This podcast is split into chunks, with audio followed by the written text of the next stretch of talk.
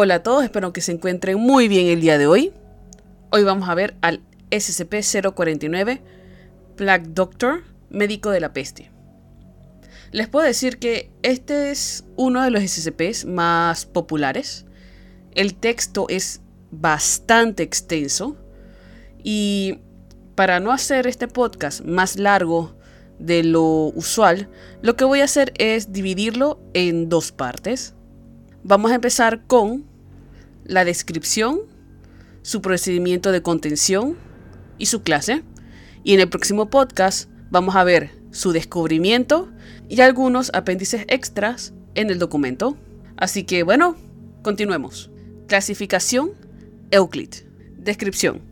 SCP-049 es un ente humanoide de 1.9 metros de estatura, que tiene la apariencia de un doctor de la plaga medieval.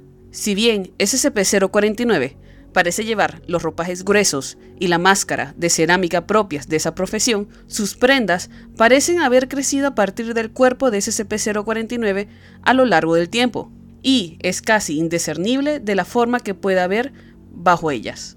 Los rayos X indican que a pesar de esto, SCP-049 tiene una estructura esquelética humanoide bajo su capa exterior. SCP-049 es capaz de hablar varios idiomas.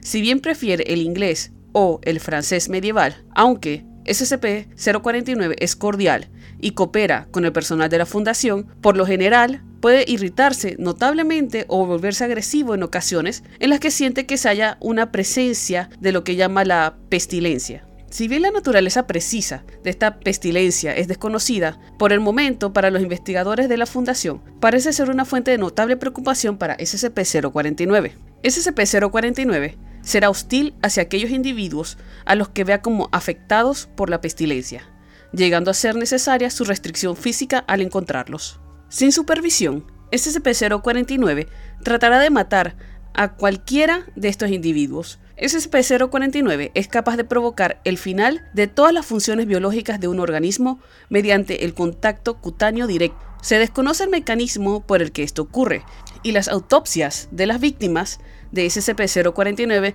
nunca han aportado conclusiones útiles.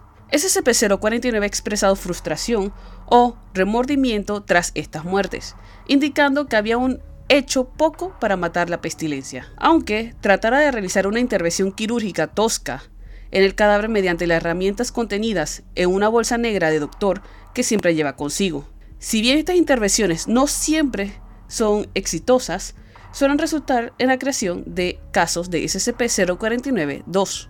Los casos de SCP-049-2 son cadáveres reanimados en los que SCP-049 ha operado. Estos casos no parecen retener recuerdos ni funciones cognitivas, demostrando tan solo aptitudes motrices básicas y mecanismos de respuesta. Si bien estos casos están generalmente inactivos, se mueven muy poco y lo hacen solo para caminar. Pueden volverse extremadamente agresivos si se les provoca o si SCP-049 se lo indica. Los casos de SCP-049-2 manifiestan funciones biológicas activas, pero son enormemente diferentes a las propias de la fisiología humana conocida. A pesar de estas alteraciones, SCP-049 insiste en que los sujetos han sido curados. Procedimiento especial de contención.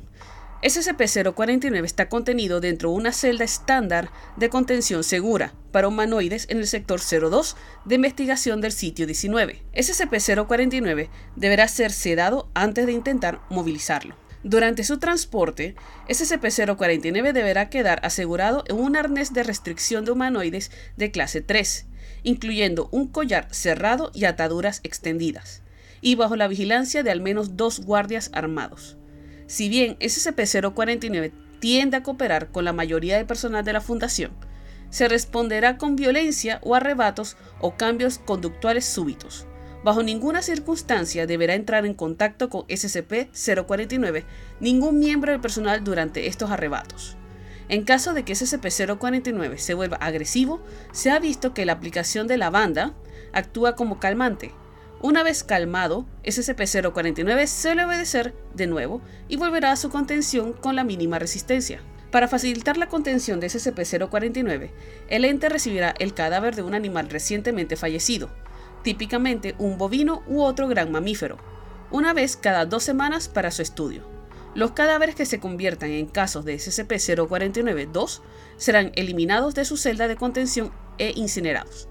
Ya no se permite el contacto con seres humanos a SCP-049 y toda petición al respecto se le será denegada. Bueno, eso es todo por hoy. En el próximo día, el viernes, vamos a ver cómo se descubrió al SCP-049 y algunas entrevistas que se le han hecho. Así que bueno, espérenlo con ansias y nos vemos en el próximo. Bye.